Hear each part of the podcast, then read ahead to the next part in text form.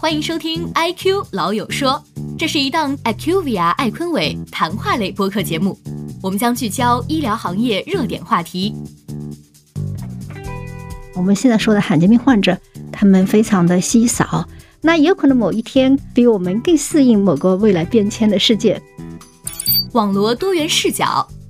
我们说的罕见病需要一系列的激励政策，一加 N 加一，身份的认定、临床研究、注册。诊疗，再包括最后那个一，就是支付保障，其实是个正向的循环。只有在最后的这个端口，能够把这个支付的保障的问题想明白了，其实它最后就促进行业最前端的研发，激发观点碰撞。能不能就是从大学的教科书里面，医生的生命周期的起端，我们就能够对于临床可诊可治的一些罕见病，给医学生一定的概念。还等什么？一起来听三两好友闲话医疗，行内行外有趣有料。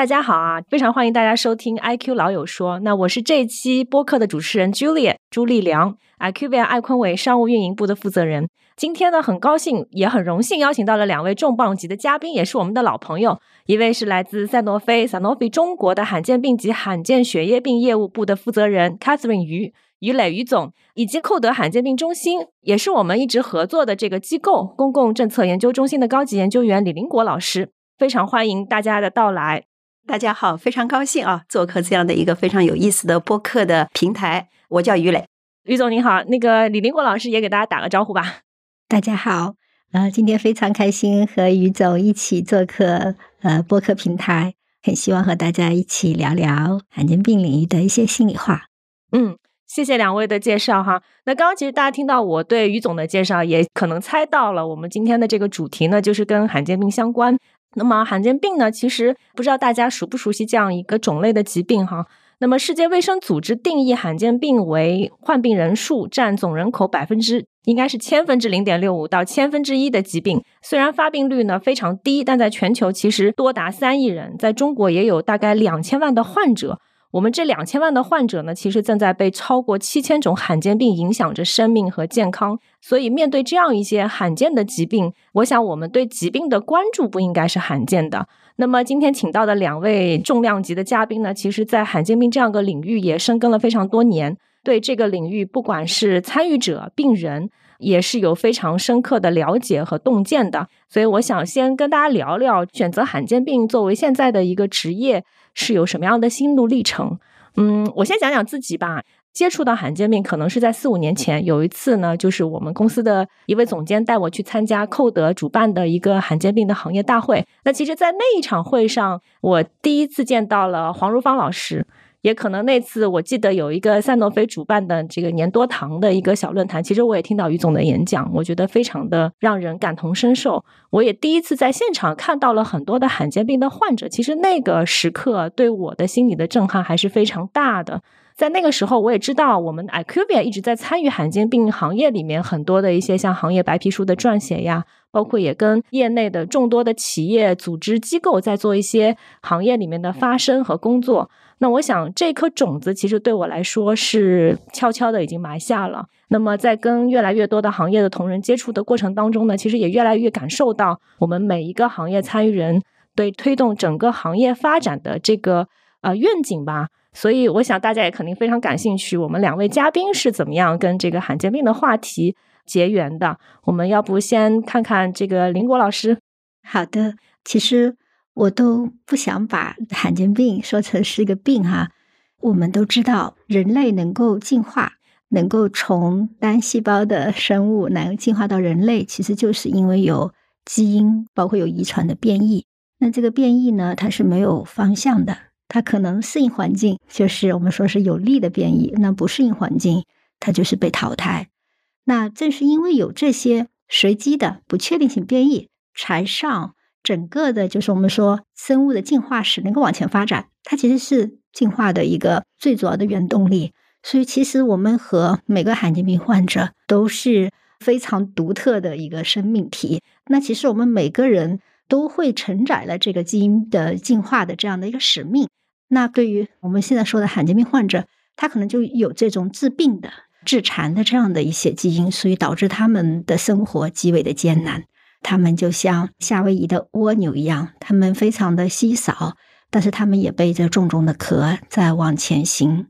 所以在我的这个底层的认知里，觉得我们都是就像毛竹的那个根连在一起的。我们其实所有的人都是血脉相连的，我们共享了这个基因库、进化库。那也有可能某一天，可能诶，他们可能比我们更适应某个未来变迁的世界，可能甚至还是我们人类文明的火种，甚至是希望。那具体到从事这个行业和职业，呃，是有一个契机。那在二零二零年的时候，当时口德罕见病中心啊，在发起湖南省罕见病患者生存状况和疾病负担的调研。我是湖南人，但是后来是在上海啊求学工作。但一直也对家乡很有情感，所以我就当时作为志愿者来参与了这个研究项目。正是在这个研究项目的过程中，让我真实的接触到了非常多的罕见病患者。他们虽然身怀疾病，但是他们依然心向阳光，还是非常的乐观的，甚至有点幽默的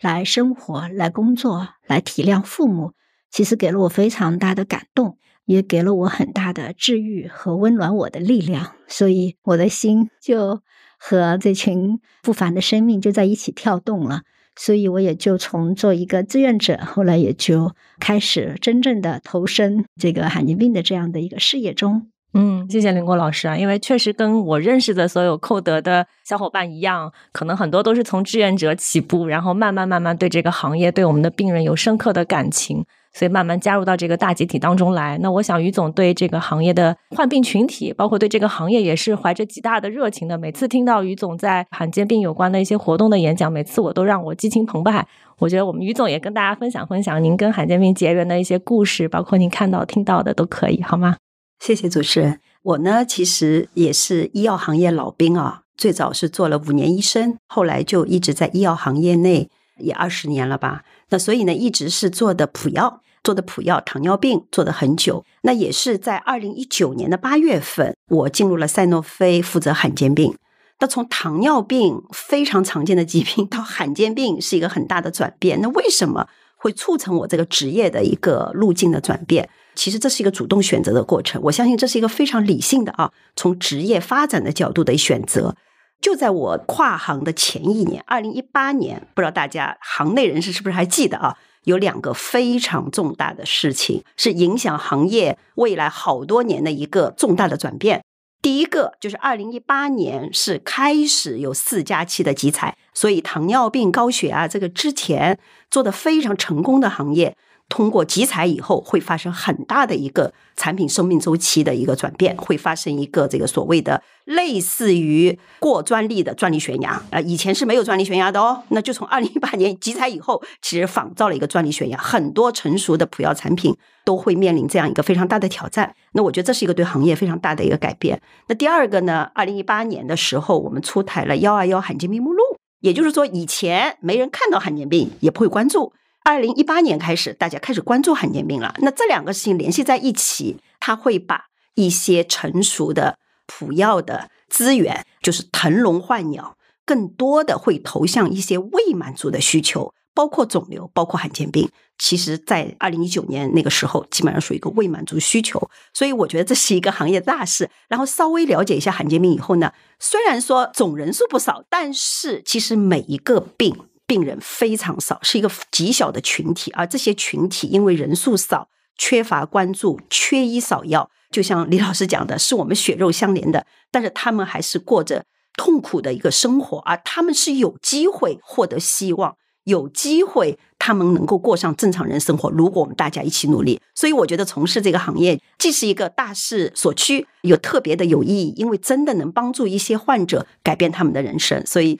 我觉得这是一个主动的理性选择，但是也有一些情怀。嗯，是是，刚刚其实于总也提到。幺二幺的这个罕见病目录，我想观察过去几年我国在罕见病上的一些进步。我觉得这个幺二幺的这个目录的出台，其实是不可避免去讨论的一件事儿。不管是幺二幺还是其他的一些政策呀，二零三零的健康计划，其实里面都有提到罕见病的加强保障。过去几年我们在罕见病的从病人也好呀，医生也好，行业里面其实还是取得了非常多的进步。我们也看到越来越多的患者因为整个行业的推动进步，获得了很多长足的收益啊。那我也想请两位嘉宾在这方面跟大家来讲一讲，大家看到的过去几年我们取得的一些进步呀、成果呀，都可以好吗？对。二零一八年第一批罕见病目录的发布，其实是罕见病领域的一个里程碑的事件。那其实我们可以看到，从二零一八年这个发布以后，我们知道医疗领域也发生了特别大的变化，包括我们成立了全国的这个罕见病联盟，也成立了这个罕见病的协作呃网医院，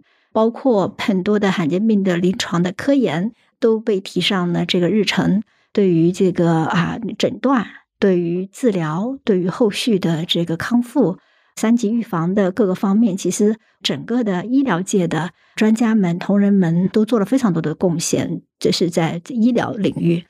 那其实，在产业界，是从二零一八年之后，非常多的境外的这个新药也通过临床急需目录，通过这个海南自贸区，或者就是通过优先审评，获得了这个上市。很多的这个跨国企业，海内外的，甚至一些这个中小型的罕见病的这样的一些企业，都把很多药物快速来引入中国来。那另外呢，国内的这些创新企业也如星星之火一样在燎原。对，我们可以看到，二零一八以后，其实非常多的创新的罕见病领域的企业，像雨后春笋一样的，一直在不停的在成立。那对于投资界的话，也是。因为他们觉得政策的暖风既然已经吹向了这个领域，所以也可以看到非常多的投资机构也对这个新成立的这些创新的罕见病企业给予了非常多的天使投资啊或者风险投资的支持，包括整个病人对也因为政策的无论是在医疗对吧，还是在整个行业，包括医保，其实从二零一八年开始。每年的我们说国谈也好，或者是每年的这个医保目录更新里面，也都有非常多的药物能够纳入到这个目录中来。然后这个时候确实也是让患者来说，真的是病有所医，医有所药，药有所保。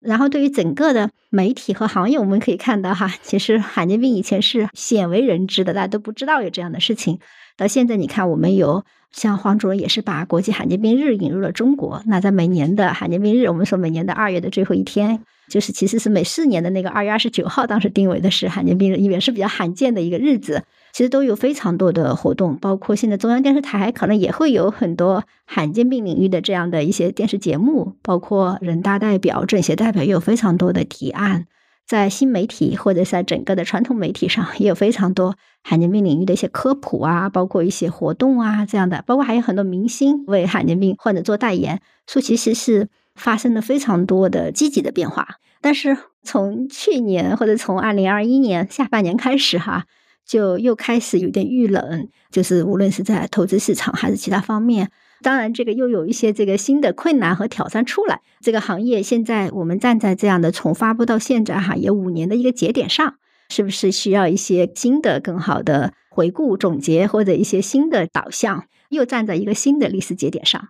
对我这里也特别想说一下，我想我们今天这个新的媒体形式，对吧？也是其实，在行业里面，我觉得公众传播或者媒体传播对于整个啊我们社会上提高对这个疾病的认知意识，其实都是非常重要的一环。所以我在这里呢，也非常感谢寇德罕见病中心，包括黄主任，在过去那么多年带着大家，不管是这个大型的论坛的活动，或者其他的一些媒体宣传活动，包括。跟我们一起在做的一些政策宣传层面的白皮书的活动，其实都对我们公众群体，包括行业的从业者，对这个疾病的认识、了解，起到了非常好的关键的这个积极作用。因为我想，就是回顾过去几年吧，其实大家第一次有意识是从当时新浪微博那个时候渐冻症的这个冰桶挑战开始的。但是，其实这股热潮或者说这股传播的力量，其实在我们很多病人的组织或者患者组织带动下，有了一个非常大的进步。我觉得现在整个的公众意识对这块的了解，已经比过去的五年前或者是几年前已经有了非常大的提升了。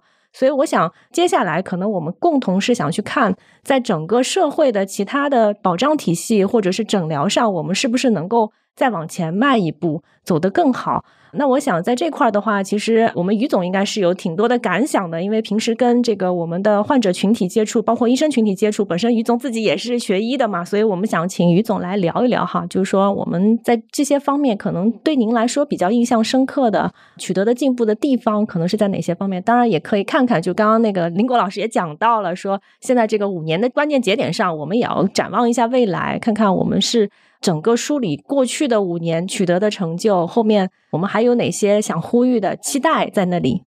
我的理解啊，从罕见病它的底层逻辑就是说，病人特别少，因为病种虽然多，但每一个病的病人非常少，患者是有很强的需求。但是对于企业来讲，他如果要研发、生产、销售，所有做的这些事儿，他如果只能分摊在非常少的患者身上，那他其实就是市场失灵的。这是罕见病最困难的一个地方，因为它的患者人数太少了，市场容量有限，那么就会对于企业来讲，很多企业就是说，哎，我为什么要做这么少病人呢？所以这是一个它非常大的一个困难。比如像美国，一九八三年就出来了固外药法案，只有在固外药法案出来以后，一系列的激励政策以后，所以很多的企业才愿意投入罕见病，因为很多企业愿意投入罕见病，更多的患者才获得了希望，获得了生命的改善。所以这就是一个正向循环的过程。那么关键点就是说，你对于这样一个市场容量极小、市场失灵的这么一个领域，能不能给到一些特殊的政策？那么这个特殊的政策对于它的可持续发展，对于患者的长期福祉是极其关键的。那么这样的一个特殊的政策，从全球来看，我们可以归纳为一加 N 加一。什么叫一加 N 加一呢？第一，给你个身份认定，你是罕见病，你是孤儿药。有了你这个认定，才会有后面的一系列政策。N 代表什么？首先，在这个临床研究方面啊，对你的病例数可以减少，这个我们中国也都有了。在这个加快审批审评绿色通道，我们国家也有了。在你进口的时候，给你一些税的减免啊，我们也有了。然后包括在研究、在注册、上市以后的，包括它的准入各个方面。这个我们国家其实已经给到了非常多的一些保障政策，但是最后还有个一别忘了，就是支付。因为所有的你做的前期的药企的努力，包括研发、生产、推广，尤其罕见病还需要药企来提供诊断，包括患者援助，所有的这一些，它最后是通过支付保障来实现它最后的商业回报的。那么我们中国，你说未来，我说气需要什么，就是一个针对罕见病。尤其是对于患者人数极少的超级罕见病的，我国的用药保障机制，但是我们全国层面没有专门给予罕见病的用药保障机制。那么我们是千军万马，所有的普药、肿瘤，所有的都是千军万马过独木桥，就是国谈，而且国谈的规则、价格给到的所有的这个待遇是一样的。啊，没有特殊的。那我觉得，如果罕见病未来的话，它的核心是病人数。在我的理解，如果你的病人数在两千以上的，你可以通过国谈；但是如果这个患者的病人数在两千，或者说百万分之一、一千四百个病人以下的，那就患者人数极少的超级罕见病，国谈就非常困难。如果你没有任何的支付保障的话，那对于这些超级罕见病，其实很难在中国有。这个生存发展、可持续发展，那这些患者可能就会陷入到无穷的绝望中。所以，我觉得，如果说未来，我就特别希望啊，我们能够有一个针对罕见病，特别是超级罕见病的用药保障机制。那么这样的话，我们就有一加 N。加一，从身份认定，从一系列的研究、注册、上市到最后的支付保障，所有的各个环节，它都能给到罕见病一些倾斜。那我相信，肯定有更多的海外的药愿意进来，那么更多的国内的创新企业愿意投入到罕见病。那当所有的人都愿意投入的时候，那么我相信，它就有更多的患者获得生的希望。嗯，对，这其实是个正向的循环。只有在最后的这个端口，能够把这个支付的保障的问题想明白了，其实它最后就促进行业最前端的研发，能够有更多的新药、有效果的好药，能够帮助我们到患者真的是解决治疗的问题，解决用药的问题。那我想也请我们林国老师来跟大家分享分享您的这个在各地调研，看到各地的这个罕见病保障上的一些探索的一些观察吧。好的。其实我们地方上都希望为罕见病患者解决问题，包括我们知道的哈，就是像浙江省做的这个罕见病专项基金的这样的一个模式，运行大几年以来，其实还是取得了很好的这样的效果。首先是患者得到了诊疗，家庭疾病负担得到了很大的这个缓解。同时呢，基金运行状况还非常的良好，对，也还是有很多的结余，而且在这个过程中发现病人也没有像想象中的那个好像有特别多的这样的巨大的增长，好像会有基金兜不住的这个情况。其实从运行来看，尤其是对于一些超寒的这个疾病，确实发病率是非常非常低啊。所以其实整个从地方上，无论是从浙江开始的哈，包括江苏。啊，包括青岛，包括成都，包括现在的惠民保的这样的 一些哈，各地的这个纳入的一些这个罕见病的病种，当然还有就是国家医保这些年做了非常多的谈判的这个准入，也解决了非常多的罕见病的这个患者的医疗保障的问题。当然，我们知道肯定是任何的这样的 政策，可能也还有一些在落实啊，方方面面肯定都还有一些各种挑战哈。比如说很多药物虽然进了国坛，也虽然进了医保目录。但是在最后一公里能不能进医院？如果是不能进院，对吧？能不能在其他的渠道买到，比如双通道买到？那这个不同地方可能在双通道用药的话，这个报销的比例的问题，可能是不是患者可负担？还有就是最后的，就是整个多层次保障下来，从基本医保、大病医保到我们说医疗救助，或者是到这个惠民保。最后，患者是不是自己能不能兜得起底？那这里确实还有很多的这样的一些改善空间，还有一些就是可能地方的前面几年探索，现在也到了一个 我说也要回望的阶段了哈。因为之前做了一些探索，但是随着国家待遇清单的这样的一些发布，地方呢可能有些政策哈，慢慢的可能也要有一个顺利的转型，或者有一个经验，对吧？有哪些可以节俭地方，或者又有哪些不足？对未来，在全国的这样层面上，到底有没有有统一的政策，或者说还是说地方也能够发挥它的能动性？对，所以我觉得这也是摆在一个新的未来的一个问题。对于老师讲的那个一加 N 的 N，其实在地方层面多种形式做了很多的探索，所以现在大家其实特别想看到那个一的，在五年之后是不是能有一些进步？我想这个也是需要行业里面我们每一个人群策群力一起去思考、去探索。怎么样把这个事儿帮助地方各个的政策实施方呀、落实方呀去看怎么样做这个转型？怎么样去更好的呼吁大家把这个一的保障能够在未来的一段时间内吧看到有一些实质性的一些鼓励性的政策出来？但是我想就是说这个可及性的问题一定是在讨论这个话题的时候逃不开的吧？刚刚其实林国老师也提到了，还有最后一公里的问题，包括其实我知道很多的病人也涉及到门诊的用药。其实异地就医这些问题，其实都会有衍生的很多保障的公平性啊、可及性的问题。那还有一个呢，就是我觉得在病人的就医层面，其实也是面临的很多的障碍和挑战的。我想也请两位嘉宾跟大家聊聊哈，就是我们接触到的病人层面，在治疗过程当中或者在求医的过程当中，他们通常会碰到什么样的情况，或者说怎么样可以帮助到我们的患者，包括我们的医生群体，在面对我们可能的罕见病患者的时候，能够少走一些弯路，更快的帮助他们有效的获得一个正确的诊断。罕见病是特别讲究以患者为中心，那我觉得可以分享一个患者故事啊，就可以看到他的这个患者旅程中所面临的一些问题。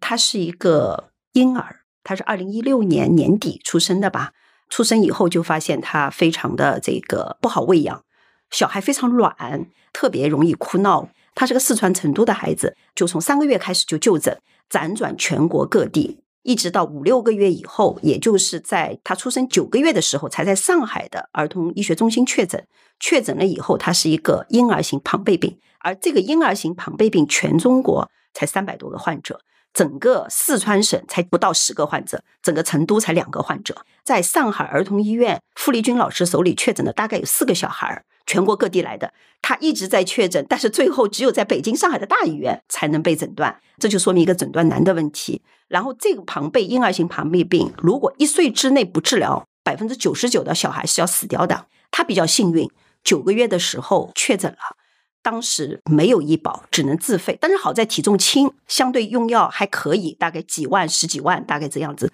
那么他的父母就给他治，治疗了三个月以后。然后再查他的心脏，做心超，发现啊，心肌肥厚，好转很多，得救了。这个孩子可以活过一岁了，所以他的父母就非常感动，就是说不管怎么样讲，我们要让他的生命续航。他的父母其实都是个白领，但是砸锅卖铁，一年十几万就给他治疗。后来到二零二一年，这个孩子四岁的时候，我们再去回顾傅立军老师在那一年，二零一七年诊断的四个患者，有三个都已经放弃了，家长放弃了，说这一辈子随着体重的增加，药价都会增加，又没有医保，甚至可能是上百万的费用，所以都放弃了。只有这一个孩子的父母坚持下来。到了二一年的三月份的时候，孩子四岁的时候，他的父母。写了一封求助信，那我是看到这个求助信才了解到这个患者的情况，有照片，有他的情况，有两句话我感受特别深，因为他们父母每年就十几万、二十几万，已经好几年了，差不多家里的积蓄都用完了。但是随着孩子体重的增加，他的费用会越来越增加。所有的父母都期盼孩子长大，但是他的父母说：“我们好希望时光静止，让他永远不要长大，来面对这世间的残酷。”就希望他体重不要长，他们才有可能继续给他治。然后又写了一句话，叫做“时光易逝，但求希望永存人间”。所以特别就是提到有一个希望，这希望是什么？就是希望可以一个可持续的保障。父母不能保障孩子一辈子，但是制度可以保障这些患者、这些孩子的一辈子。这个时候，我就特别感谢成都的医保。他们在二零二一年的三月启动了成都的这个医保谈判，庞贝病的特效药也准入了。其实病人特别少，整个成都就两个患者。你说我 我们作为一家药企，如果谈了半天就两个患者，你觉得能挣钱吗？其实从成都单位下来讲，我觉得可能也许真的挣不到钱的。但是我看到这个孩子，他的生命通过这次谈判，他就能够续航了。可能一生都能获得一个用药的保障，他就能像正常人一样的去生活。看到他的照片，那个小孩特别可爱，能走能跑能跳，能上幼儿园。我就觉得，即使我做这件事情，就是救了这一个人，我觉得就是值得了。所以这个里面总结出来，第一，确实目前的诊断只是在上海、北京，可能还有很多地方的医生的诊断能力是需要继续提高的。另外一个，对于他们这些患者。他是终身用药，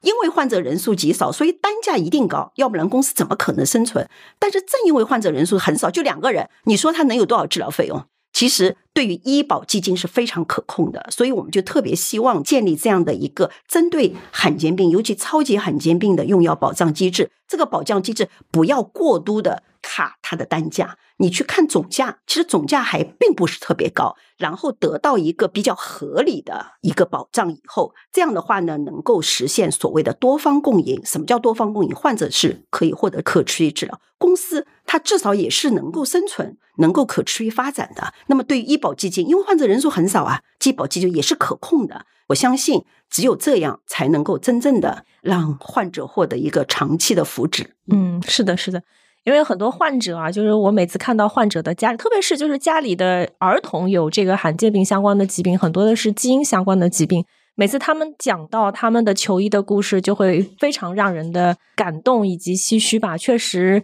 每一个家庭为孩子的治疗付出了特别特别多的精力。那我想，这个我也请林国老师来跟大家聊一聊，就是您看到的患者的故事吗？主持人讲这个话，其实很多画面就浮现在我的脑海里。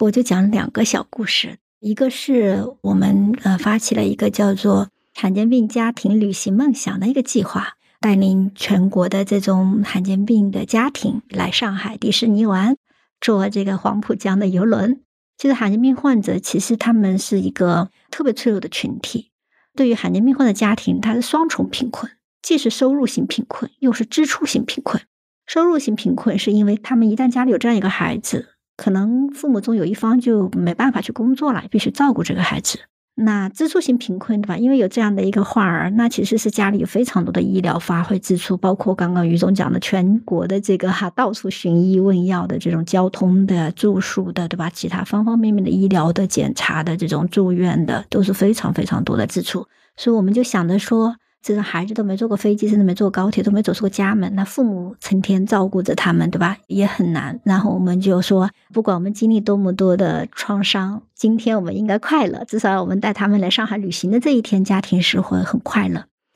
啊。所以在这里，我们其实也见了非常多的家庭孩子。我想讲的就是一个到现在为止还在我心中的一个画面，就是一个妈妈，单亲妈妈。因为很多家庭一旦有这样一个罕见病的孩子。爸爸也看不到希望哈，很多时候就离家出走了，甚至就离婚了。那妈妈要照顾孩子，要工作，对，那我讲的是一个基因养不良的孩子。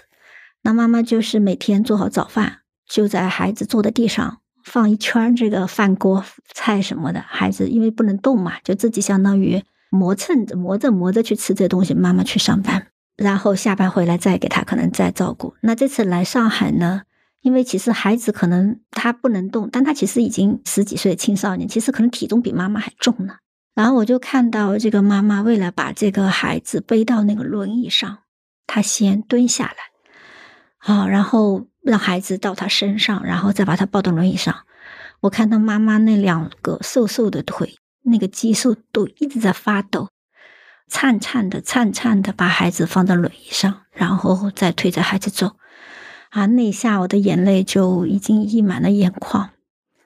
然后还分享一个小故事，就是我在福建省调研的时候，也是去看望了山村里的一个年多堂的二型的一个孩子。他们这个孩子的父亲告诉我，那个他说五岁的时候还能爬山，还能上树，看起来是非常健康的一个小孩，也是家庭的这个希望。但后来就越来越糟糕，越来越糟糕，越来越糟糕。在我去看他的时候，他已经只会转圈圈了，就他的智力啊，他的运动能力，他的自我照顾能力已经完全退化了，都是要喂饭了，嗯，要重新穿上尿不湿了。因为我们知道，像这种代谢型的这种疾病，包括庞贝，包括膈泻，包括粘多糖啊，当这种带身体的这个，因为身体一些基因的缺失，导致他们的非常多代谢的废物，就是我们说的哈，没办法被身体排出，那长期积累，其实就是对身体极大的一个损害和伤害，那就伤害他们的神经系统，伤害他们整个的身体机能，对吧？让他们就是没办法能够自理。这个父亲和奶奶哈，就是喂着饭，总想着还是啊盼着，就是他们说，哎呀，好不容易盼着，好像我们这个病有治了哈，很高兴。但现在好说还没加入医保，对吧？一年百把万，好像付不起。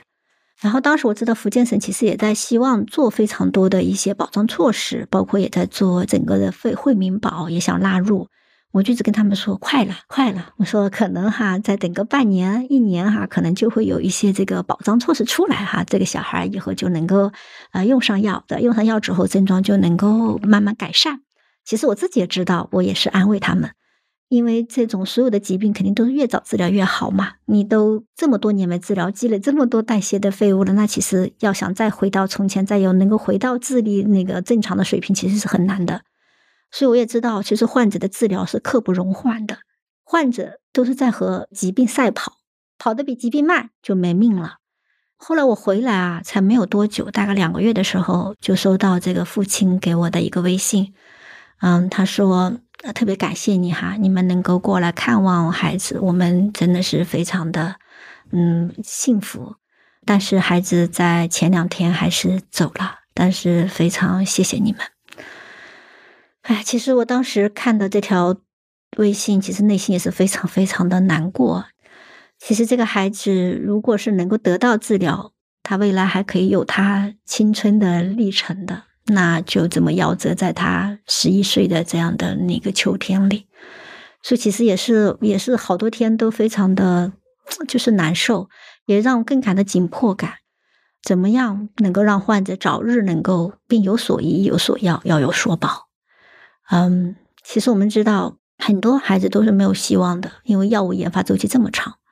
嗯，他们等不到药，等到药了，等不到药进医保，或者说等不到这个合理的报销比例，对他们也用不起，只能眼睁睁的带着遗憾离开人世。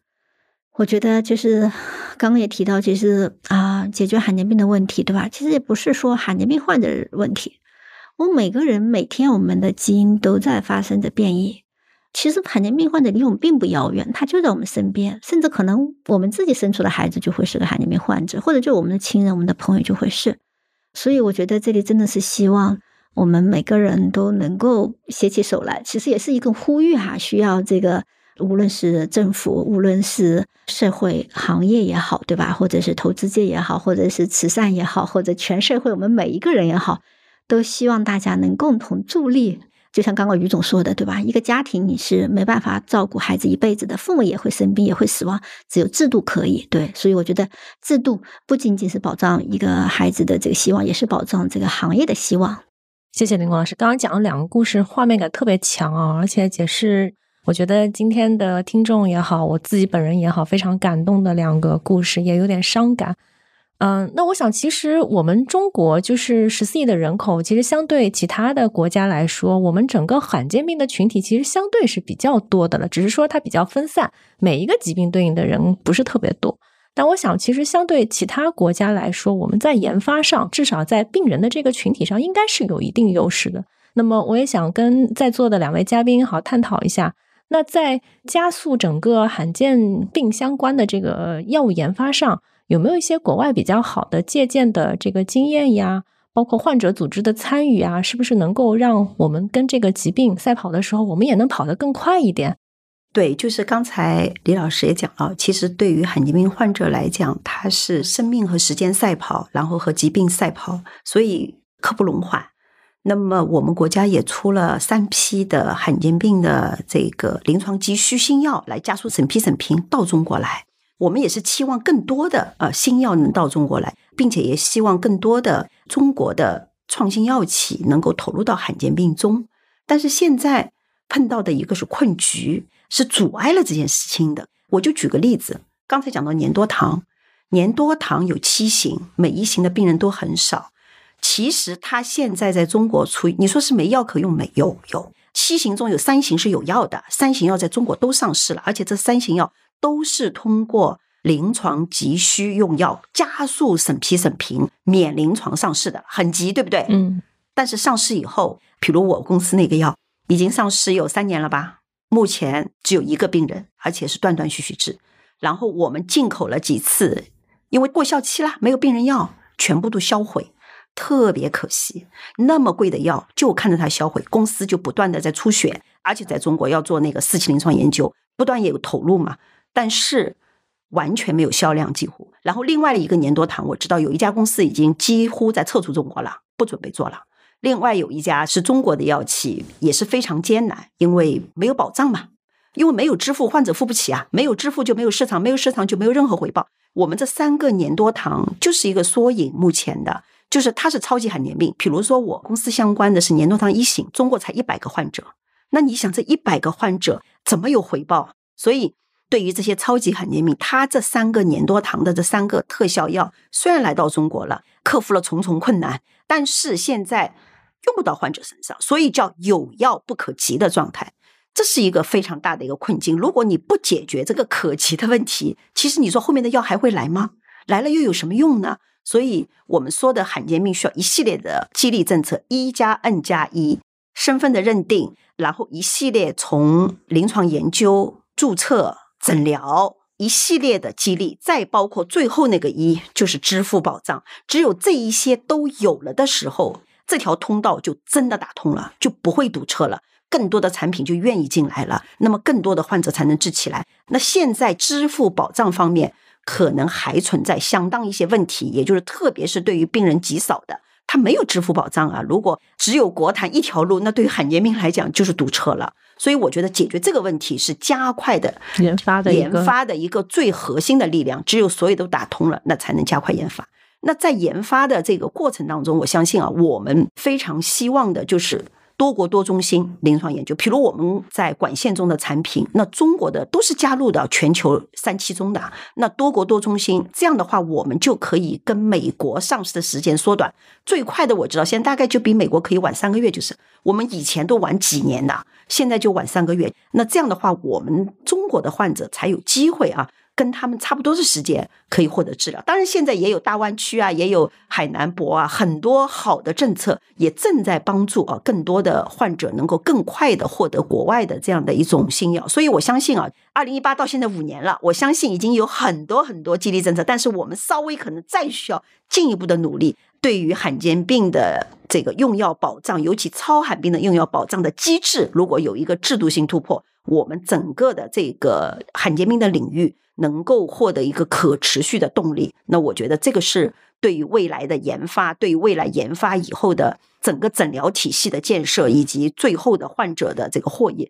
都将会是有一个非常长远的、呃非常有意义的这样的一种改变。嗯，是的。就这个就刚刚印证了这个闭环的概念，一定是你支付端有一个正向的闭环的，才能激励到最前端研发。我知道这个寇德罕见病中心下面孵化的很多患者组织，其实在非常积极的参与很多国内的临床研究。我也想请李林国老师介绍介绍这现在看到的一些进展。我相信是有蛮多正向的进展，我也听到很多患者他的一些心路，所以我想也请您来跟大家介绍介绍。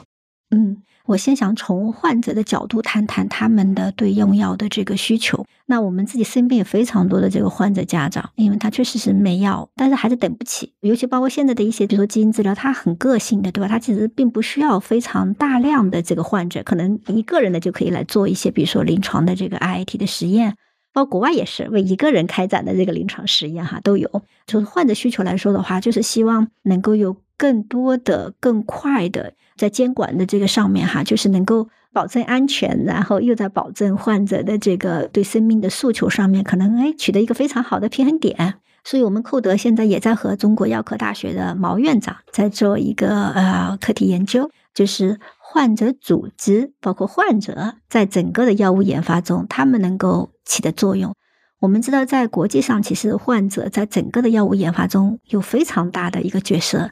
首先呢，是在疾病需求方面，他们会参与整个的这样的和科研机构的这样的一些面对面的，比如说访谈啊、交流，让很多的科研人能够发现对这个疾病最好的一个研究终点。他们也会参与整个的这个临床实验的设计，他们也会参与这个最后的，像很多在国外，最后这个药品能不能够获批，其实患者或者患者组织它是有一个投票权的，所以也在非常多的专家委员会里头。当然，还有些患者家庭，尤其我们在国外知道哈，像很多他们因为犹太民族相对也还比较有财富嘛，他们都会甚至自己会来组织基金会，就完全从头资助整个的药物的这个基础研发。然后我们寇德也作为一个呃，我们有非常好的罕见病信息网，对吧？有非常多能够触达整个患者的我们的这个新媒体平台，包括我们的患者社群。所以在很多医药公司在招募患者的时候，也会来找我们，让我们来帮他寻找患者，因为患者非常少。我们当然也做了很多这方面的工作，所以我们也希望说，哎，我们也可以看看能不能患者在里面能够发挥哪样的一些非常积极作用，能够让整个的药物研发变得更加的高效，能够让整个药物研发的周期变短，成本降低，然后设计的更为合理，少走弯路，最后其实是降低整个的药物研发的这样的一个成本。当然，我们也可以看到哈，在国外可能它还有别的一些让罕见病药企降低成本的地方，比如说罕见病的这个临床研发的费用百分之五十，有些地方哈，它是可以通过税收减免的形式，这样可以减税。然后你去罕见病的整个的临床实验，从各种 NDA 的申报啊，或者新药的申报啊，IND 的申报这些都可以，这种审评费全部减免。当然，还有就是未来的有七年的这个市场独占期，还有些话，很多国家它这个罕见病药，它其实是可以享受一个呃相对比较高昂的这样的一个最后的药品定价，因为这样的话才能够回收整个的成本。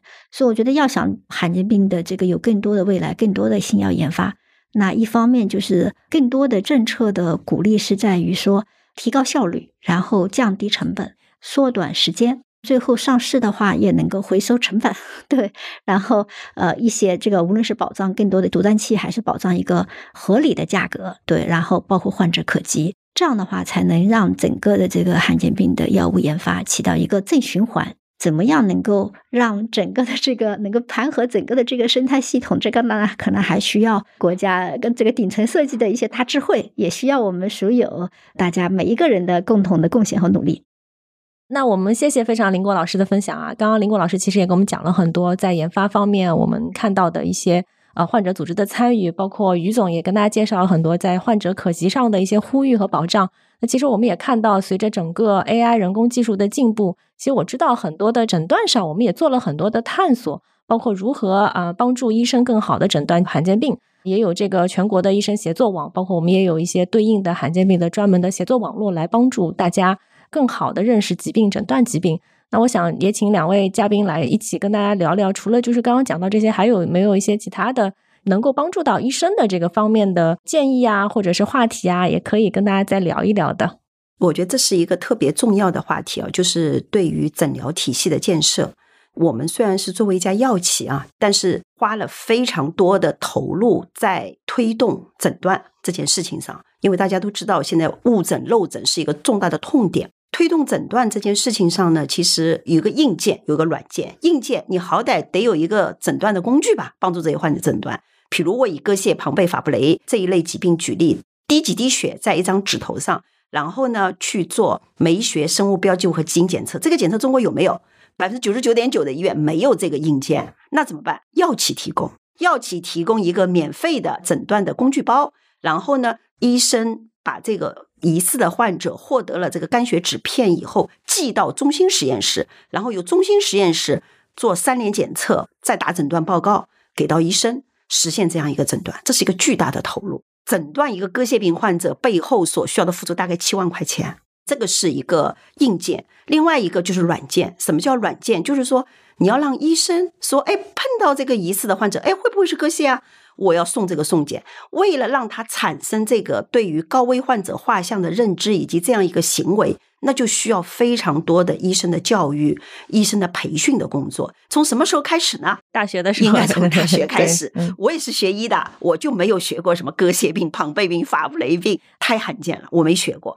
那第一，我们想能不能就是从大学的教科书里面，医生的生命周期的起端，我们就能够对于临床可诊可治的一些罕见病。给医学生一定的概念，因为虽然说有七千种，不到百分之五，非常少的疾病是可诊可治的，所以我觉得这是一个点。另外，作为临床医生以后，那么我们有企业推动的医学教育本身的继续教育，那在这个里面可以把罕见病的相关的一些诊疗的。指南、共识一些知识进行一个教育和培训。当然了，人的培训、人的诊疗能力提高是需要花很多时间的。我们也上次也在讨论，能不能就是说用这个 AI 机器的深度学习，然后呢，能够将来形成一个叫 CDSS，就是临床诊断辅助系统，接入到医生的这个电子病历中。当这个病人的情况跟高危患者画像高度吻合，就自动提醒医生说：“哎，会不会是一个罕见病割蟹病啊？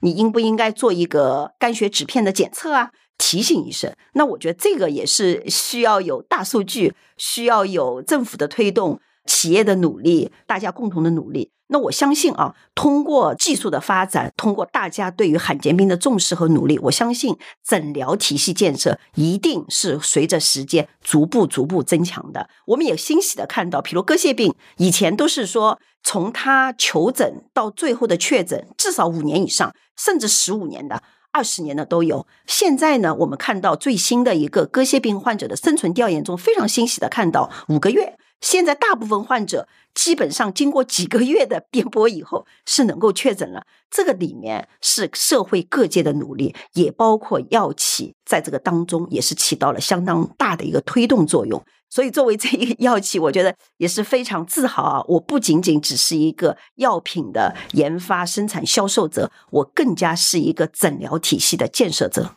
嗯，是的，但我相信在现在中国整个的这个大数据、人工智能的技术实力，其实是全世界有目共睹的。这一天很快会到来。节目的最后，也请大家再跟我们听众说两句。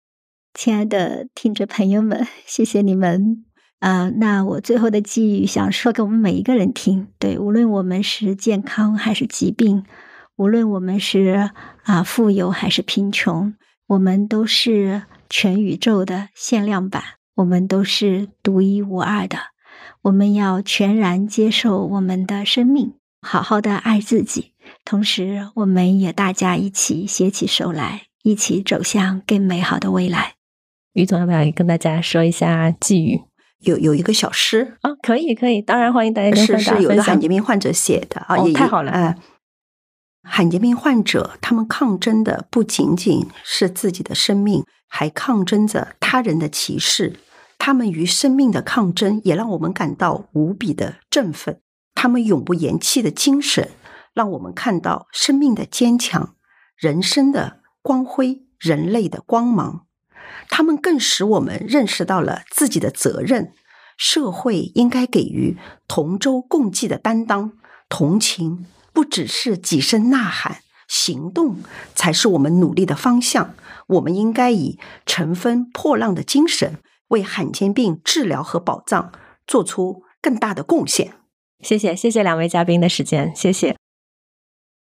啊，那我们今天聊了很多哈，从这个罕见病的诊疗到病人的故事，也到这个支付保障和这个患者群体的一个呼吁。那我想今天非常感谢大家时间做客 IQ 老友说，也谢谢大家的收听，我们期待下一期的播客再见。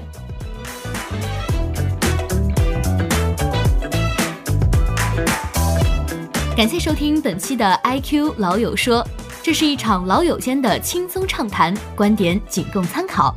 如果干听不过瘾，也想聊几句，那就赶紧在 IQVIA 爱坤伟公众号留言报名，下一个老友等你来说。